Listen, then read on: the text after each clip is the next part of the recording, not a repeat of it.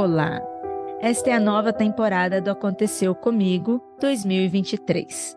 Um podcast de histórias e relatos sobrenaturais, casos insólitos e mistérios brasileiros. Em clima de outono, nesse ambiente quentinho e confortável, vamos falar sobre lugares que marcam a nossa memória e os nossos medos. Neste programa, para ler os relatos desta noite, convido o marido da Ivy, mestre, podcaster, fã do sobrenatural e muito apreciador de pudim, Lucas Palaminuti. Tudo bem? Tudo, Ira. Ira, o pudim já me levou em lugares que eu não iria com uma arma carregada. Gente, que perigo, hein? O que um pudim não faz com a cabeça deste homem? Pois seja bem-vindo, Lucas. Espero que você esteja gostando do novo cenário, da nossa ambientação, deste novo programa. Espero que você curta bastante. Vai estar tá show, Ira. Uma delícia estar tá aqui nessa casa assombrada com você. E olha, não liga não, mas as velas acabaram de apagar. Ai, meu Deus. Aproveitando o clima, vamos para as histórias?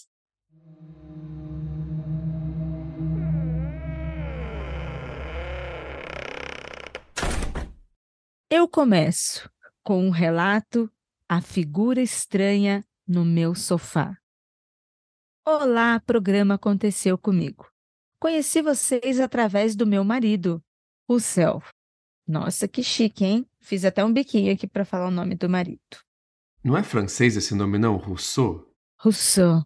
Oui, oui, Rousseau. Fino. Ele me apresentou vocês e logo de cara eu amei. Desde que comecei a escutar o programa, sinto vontade de compartilhar o que passei, até para saber a opinião. Já faz um tempo, acho que uns quatro anos, mas me marcou muito o lugar e o acontecido.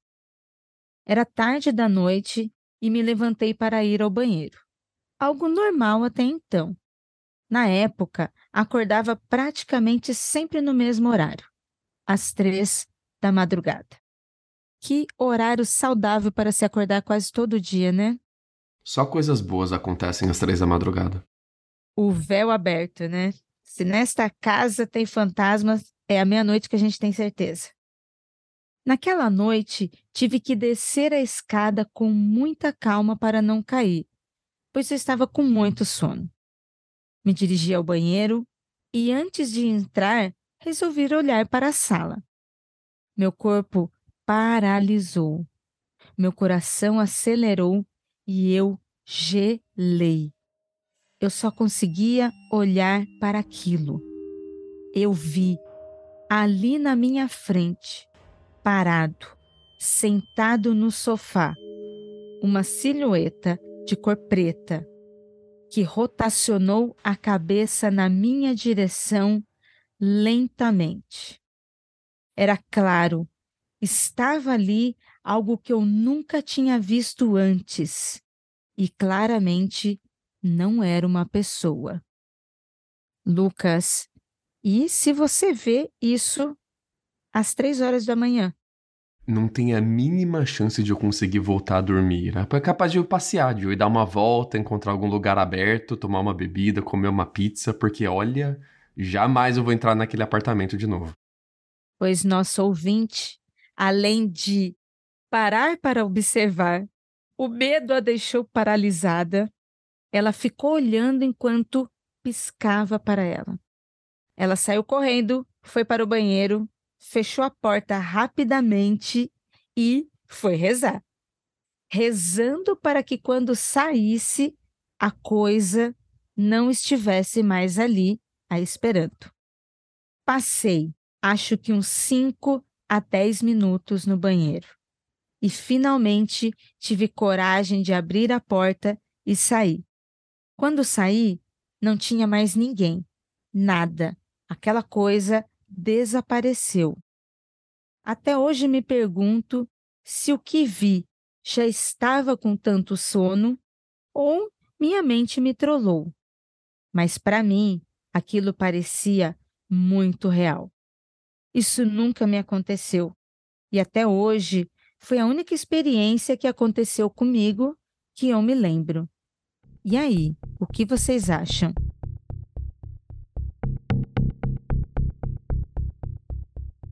Caraca, Ira, deu até um arrepio aqui em mim agora. Você já pensou? Eu estou arrepiada. É, é uma história que pode ser qualquer coisa e ainda que a gente encontre respostas, vai ficar cada vez mais absurdo, mais assustador. Porque eu não sei se é bom saber o que era aquela coisa no sofá, né? Existem várias experiências com Shadow People. Shadow People são as pessoas das sombras, essas silhuetas pretas tridimensionais, elas não são só sombras, elas são silhuetas completas, como se fosse um objeto mesmo em 3D, escuro, negro, feito de escuridão, de falta de luz.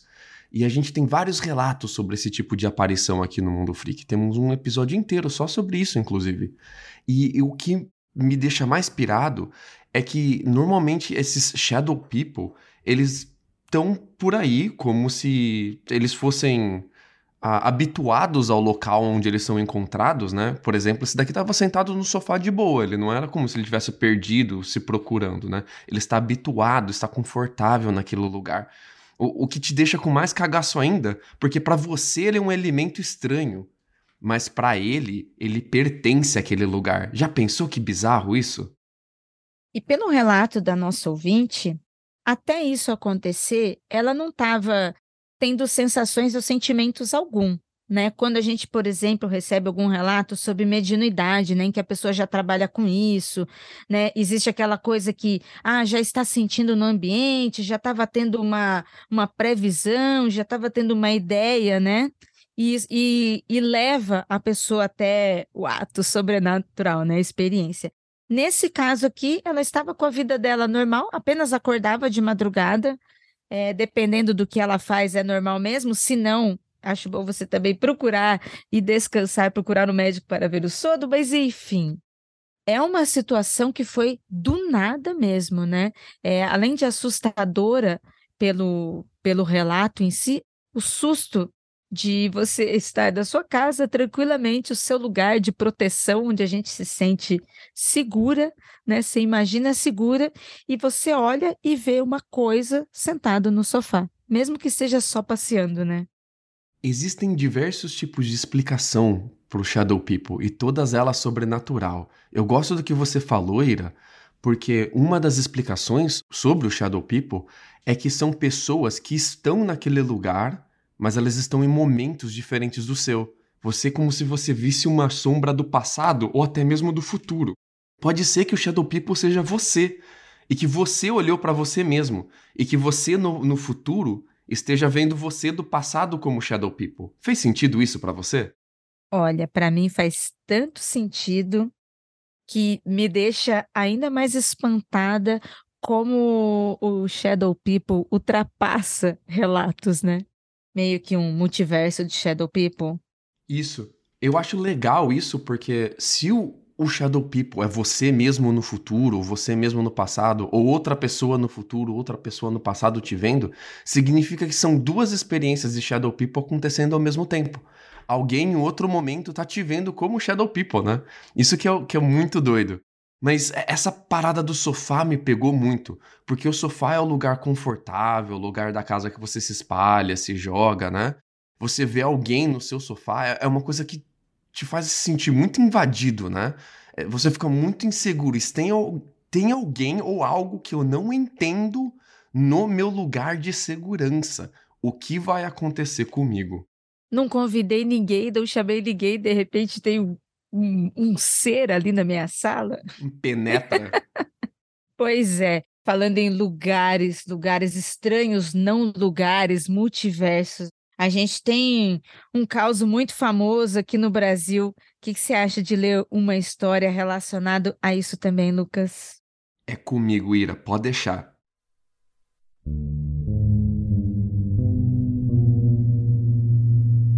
Olá, Frix! Sou o Henrique, tenho 33 anos e sou professor de História em Campinas, São Paulo. Me considero cético, embora acho que tem uma porção de fenômenos que existem e ainda não sabemos explicar. Vivi, fiz e presenciei algumas coisas estranhas. Na adolescência, me envolvi com o Kleber, principalmente com o reconstrucionismo celta, druidismo e elemental. Eu gosto que o povo da magia tem uns nomes complicados para as coisas que eles fazem, né? E bastante coisa, né? Se envolveu Nossa. com várias coisas até ser cético, hein? Ah, e super cético ele.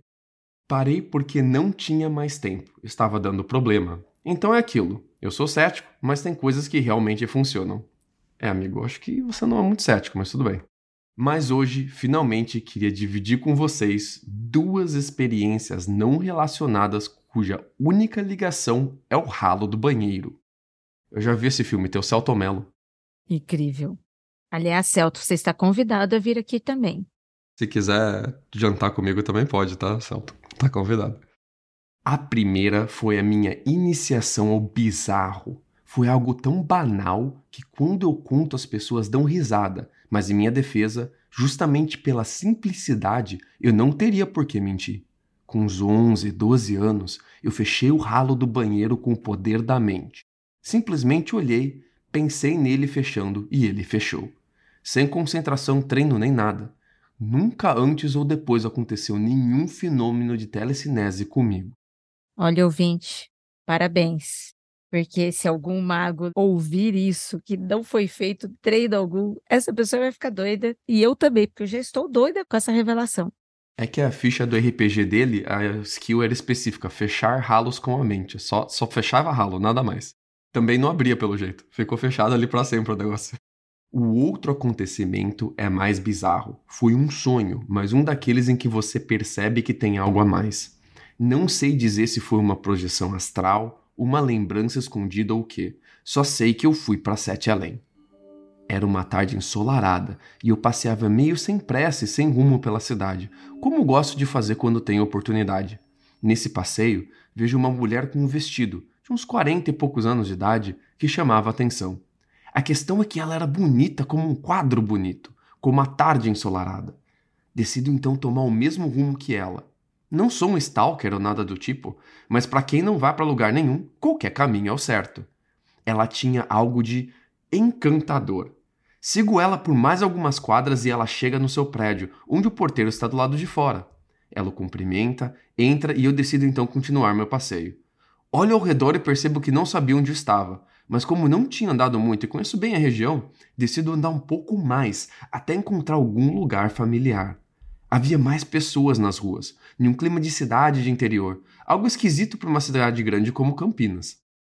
A outra é que eu tinha nítida noção de que pessoas estavam estranhando a minha presença, sem hostilidade, mas como quem vê um cavalo num telhado. Prosseguindo, ando mais e mais e noto que não encontro nenhum lugar conhecido.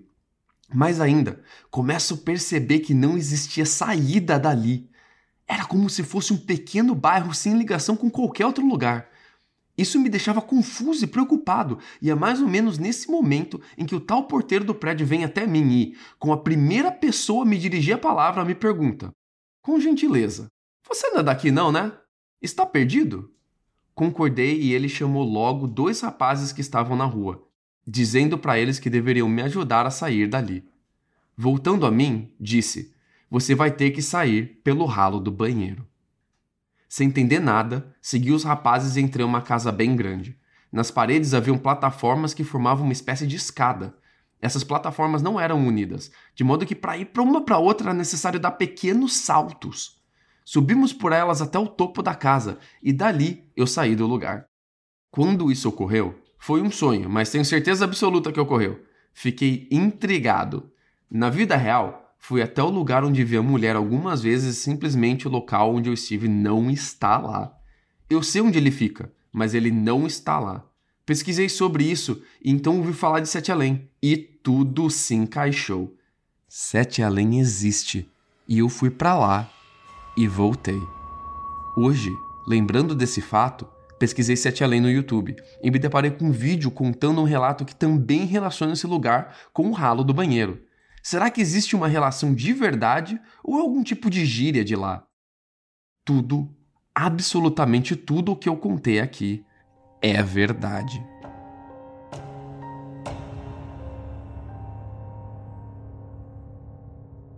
Tenso, hein? História tensa. Lucas, você quer falar sobre Sete Além para o nosso ouvinte? Seja bem-vindo a Sete Além, ouvinte. Sete Além, a gente conversou sobre ele há muito tempo no Mundo Freak, mas ele é assunto recorrente. A Mundo Freak 179, se eu não estou errado. E ele é um lugar que existe, que ele fica entre os lugares, e ele é, assim, de difícil acesso. Teoricamente, você não vai a Sete Além querendo ir a Sete Além. Você acidentalmente se encontra em Sete Além. Como se você descesse no ponto de ônibus errado e de repente você está em um bairro que você nunca viu. Ou como se você estivesse dirigindo e tomou uma saída errada da rodovia, uma estrada de terra, e de repente está em um lugar que você nunca ouviu falar. E o engraçado é que as pessoas que vão para Sete Além, elas também não saem tentando sair de Sete Além. Elas acabam saindo sem querer de Sete Além. Ou pelo menos é isso que elas contam. Um lugar de não lugar. Henrique, muito obrigada pelo seu relato, viu, por enviar a sua história. Eu não sei se a primeira história tem alguma coisa a ver com a outra, ou às vezes elas podem ter sido ligadas justamente pelo seu consciente, pela sua lembrança, né? De ter feito o primeiro exercício lá e depois, quando você teve a experiência do sete além, essas lembranças podem ter se misturado. Mas que sonho, este sonho de viagem para sete além aí ficou estranha, ficou, hein? Lucas, o que, que você iria fazer se você caísse sete além? Eu acho que ia fazer que nem ele, né? Primeiro você tenta sair do lugar, o, o melhor que você consegue de entender onde você tá, né? E depois você pergunta por ajuda. No caso, ajudaram ele, né? O porteiro ali percebeu que ele estava perdido. Mas assim, eu vou fazer uma, uma súplica para os ouvintes aqui, antes da gente continuar, Ira. Não sai atrás das pessoas não só porque você achou elas bonitas, tá? Não fica seguindo elas até onde elas moram, não, cara. Isso não é legal. Ele tá dizendo aqui, não sou um stalker ou nada do tipo, mas isso que ele fez é literalmente stalkear alguém para descobrir onde ela mora, tá? Tipo, não faz isso, galera. Não é legal, tá?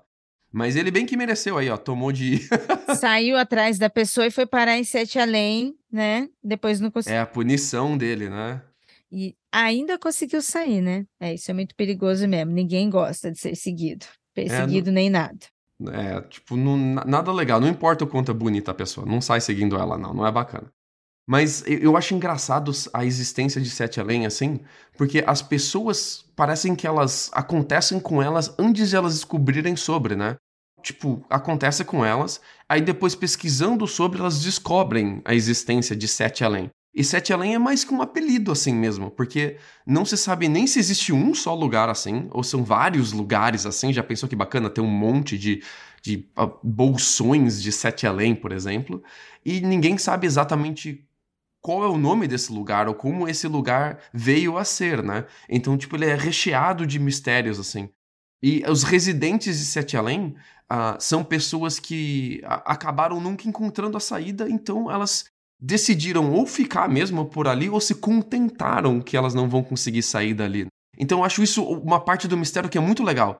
É tipo como se fosse a ponte Rio-Niterói, assim. Você atravessou a ponte Rio-Niterói, você chega em Niterói e você não pode mais voltar pro Rio. Eles te dão uma identidade nova, um trabalho novo, uma residência nova. E parabéns, agora você mora em Sete Niterói.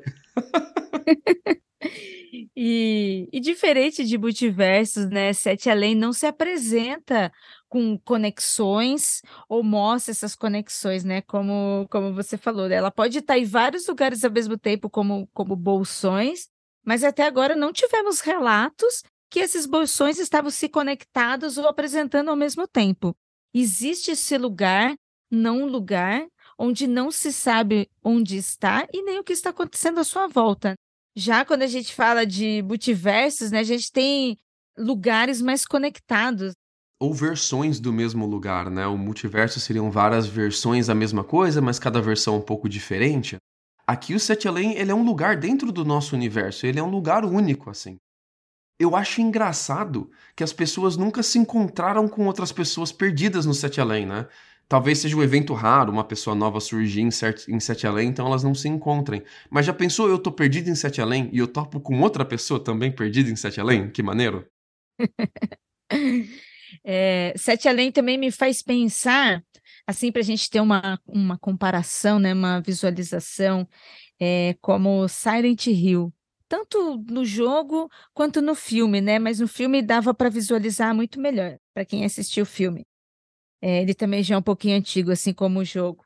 Mas é, o Silent Hill, você tem ali aquela cidade diferente de Raccoon City, onde ela se apresenta fisicamente, onde acontece os problemas químicos com os zumbis, mas está ali, Silent Hill. É, é uma cidade que ao mesmo tempo está ali, ela também não está ali, ela não aparece, e você chega lá sem querer. Ou quando você está interligado já com alguma coisa que tem algum mistério dentro dela, dentro da cidade Silent Hill. É, não é bem lembrado mesmo, lembra bem, bem parecido mesmo. Eu tava pensando aqui agora, Ira, que isso talvez tenha um pouco muito a ver com um, um, certo medo, uma certa ansiedade que a gente tem quando a gente começa a crescer um pouquinho mais e perceber que o mundo é muito, muito, muito grande. Tem uma palavra em inglês para isso que é o sprawl, que seria o espalhamento. Se você pega estrada uh, e vai dirigindo, é uma cidadezinha atrás da outra, um bairro atrás do outro. Parece que o, o mundo urbano que a gente foi criando de bairros e bairros e bairros, ele não tem fim. E, e, dentro dessa infinidade, você tem a oportunidade de se perder nela, de não saber onde você está nela, e não, não se conseguir entender o, qual é o seu lugar dentro desse novo espaço. Eu acho que o mais engraçado de Sete Além não é só o mistério de onde fica, o que, que é, é o fato de que a pessoa que se encontrou em Sete Além, ela não pertence ali. Aquele sentimento de eu não tenho nenhuma função aqui. Esse lugar não é minha casa. Eu, eu não, não conheço ninguém aqui. Eu não pertenço. Não é, não, não é nem. Eu não sei qual é esse lugar. Eu não pertenço a esse lugar. Ele é estranhamente familiar, ele é reconhecível, mas ele é estranhamente diferente ao mesmo tempo. Isso é muito maneiro em Sete Além.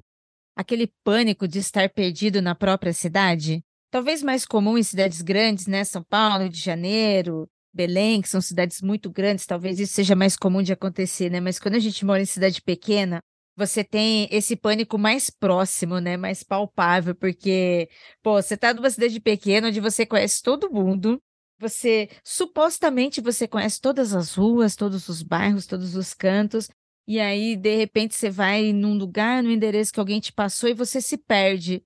E aí você tem aquele pânico de, pô, conheço esse lugar, conheço a cidade, mas ao mesmo tempo eu não sei onde eu estou.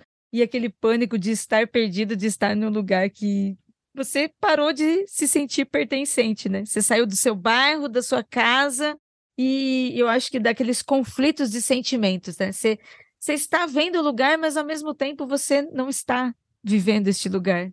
É, ele, ele não é ameaçador no sentido de que você vê ameaças uh, imediatas, mas ele é ameaçador no sentido que você simplesmente não sabe como sair dali e não pertence àquele lugar, né? Uh, uma lembrança de, do quanto a gente depende dos lugares para quais a gente é íntimo e se sente confortável. Eu acho uma coisa muito maneira também uh, de Sete Além é o contraste com o mundo que a gente vive hoje, com o mundo de 15 anos atrás, tá? 10 anos atrás, talvez. Hoje você saca o celular e você sabe onde tá, como chegar em casa, e ainda às vezes você consegue pedir um Uber que vai te levar do lugar que você tá para casa. Se você acha que não consegue pegar o ônibus nem nada assim, você morre uma grana ali no Uber e volta para casa. 15 anos atrás, isso não existe ou você sabe onde você tá e como você chega em casa, ou você depende de parar num posto, algum lugar onde tem alguém que te ajude e pedir uma informação e falar, viu, eu não sei onde eu tô, você me ajuda a chegar em casa? Eu preciso chegar em tal lugar, você sabe como é que eu faço? E isso é uma parada que sumiu hoje em dia, né? A gente perdeu isso de, de se perder, né? De não saber onde tá. Talvez esse medo que a gente tinha antes de se perder, hoje em dia seja o, medo de ficar sem o celular, né? O medo de ficar sem o aparelho que te tire dali. Faz todo sentido, porque, ó, mesmo eu tendo passado por essa transformação digital, né? Onde o mundo passou a ser mais digital do que analógico, tendo vivido tudo isso, a chegada né, dos computadores, nossos acessos celulares, mesmo tendo vivido isso, Hoje eu sou completamente dependente do celular e eu não sei em vários lugares sem o celular. Vários lugares, desde o sentido de você ter um mapa ali para você ter seguindo, quanto mapa de ônibus, mapa de carro, mapa de, de carro por aplicativo, mapa de carro sem aplicativo, ônibus público, ônibus pago, né? Eu também sou dependente de tudo isso para poder ir para um lugar ou outro. Eu ficaria em pânico se eu não soubesse utilizar o celular assim. Ó, 2019, pré-Covid, mas é ainda muito perto do mundo que a gente vive, 2019. Saí de bicicleta e fui até a academia sem o celular, porque eu não quero ser roubado. Isso em Piracicaba, tá? Aí, e ficava longeão a academia, assim. Eu tava muito maluco naquela época. tava andando uma hora de bicicleta pra ir na academia e depois uma hora de bicicleta voltar para casa. Olha que maluquice. Aí eu fui, fiz academia, tava voltando para casa de bicicleta, virei a avenida errada fui descendo uns quatro ou cinco quadras, assim, de, de, de, ladeira abaixo. A hora que eu cheguei lá embaixo, falei, puta, virei no lugar errado, vou fazer meia volta aqui pra direita, volto pro lugar certo, já sei onde eu tô. E nada virava pra direita, só ia as coisas indo pra esquerda ali. E eu não sei porquê, acho que a cidade acaba ali, eu tô na borda da cidade, não tem pra nada pra direita. Fui virando pra esquerda, pra esquerda, pra esquerda, e de repente eu não sabia onde eu tava, não sabia como voltar direito. Falei, caraca, não tem como voltar daqui. Eu fui tendo que refazer o caminho errado que eu fiz até voltar em algum ponto que eu reconhecesse mais ou menos assim. Já tava escurecendo, comecei a ficar esse cagaço de do nada tá em Sete Além, Ira. E Piracicaba não é tão longe assim de Sete Além, viu? Caraca, que louco! Você estava na sua casa em Piracicaba e de repente você estava entrando em Sete Além. Ainda bem que você está aqui de volta, Lucas. Pois é, mas entre Shadow People e Sete Além, eu acho que eu fico com Sete Além, viu? Shadow People me parece muito mais bizarro. As outras histórias, as outras explicações que a gente tem de Shadow People são de pessoas que morreram e não sabem que elas morreram. Então elas estão ali achando que elas estão vivendo uma vida normal, em pequenos momentos desconexos. Então aquela pessoa sentada no sofá talvez seja um fantasma e ela acha que ela está vivendo a vida dela ali na sua casa. Só que ela é um fantasma que não sabe que ela já morreu. Ah, também tem a explicação que é um eco do universo, não é uma pessoa, uma entidade que existe, mas tem tudo para que o universo considera que existe uma pessoa ali, mas ela não tá ali. Então é uma coisa meio sete além assim, sabe? Não tem uma pessoa ali, mas o universo acha que tem. Então ele coloca uma sombra no lugar onde deveria estar tá a pessoa, a falta de luz. Onde deveria faltar luz porque tem uma pessoa, simplesmente falta luz, mas não tem nada. É o seu shadow people. Olha que explicação maluca também, Ira. Neste programa, ouvinte, você aprendeu que se você na sua casa, você tem ali o Shadow People, que pode ser um portal também para o Sete Além, porque ela não sabe. Ou você pode se perder e ir parar em Sete Além de qualquer forma. É muito insólito, Lucas. Não recomendo ficar cheirando o ralo, não, galera. Fique longe do ralo, não cheire o ralo. Vamos encerrar esse programa, Lucas. Quer deixar aí seu, seu tchau, seu recadinho final, além da sua dica para que a pessoa não cheire o ralo, não chegue perto do ralo ou não tente entrar no ralo? Gostaria de convidar as pessoas a assistirem os filmes do Celton Mello, que ele manda muito bem e a ouvirem os Aconteceus Comigo antigos também. Já temos aí mais de 60 Aconteceu Comigo, tem história muito legal lá para trás também. Se você é ouvinte novo que nunca ouviu, corre lá, escuta o Aconteceu Comigo antigo. E se você ainda não ouviu os Mundo Freaks sobre os assuntos relacionados, lembrando, Mundo Freak a Confidencial 179 sobre Sete Além e Mundo Freak Confidencial 106 Shadow People geral diz que são episódios favoritos, assim. até hoje a galera ama, ama, ama esses episódios. Convido vocês, ouvintes novos, a ouvirem também. Beijo para você, obrigada por ficar até aqui. Continue e indique esse podcast para que mais pessoas passem a ser ouvintes do Aconteceu Comigo.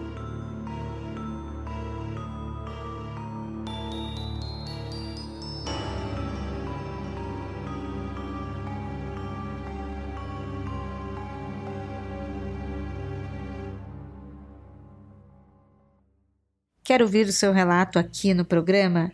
Envie para contato@mundofreak.com.br. E no campo do assunto, escreva Aconteceu comigo e o nome da sua história. Pode ser anônima, mas se quiser dizer o seu nome e cidade, por gentileza, escreva que você autoriza o uso e a divulgação.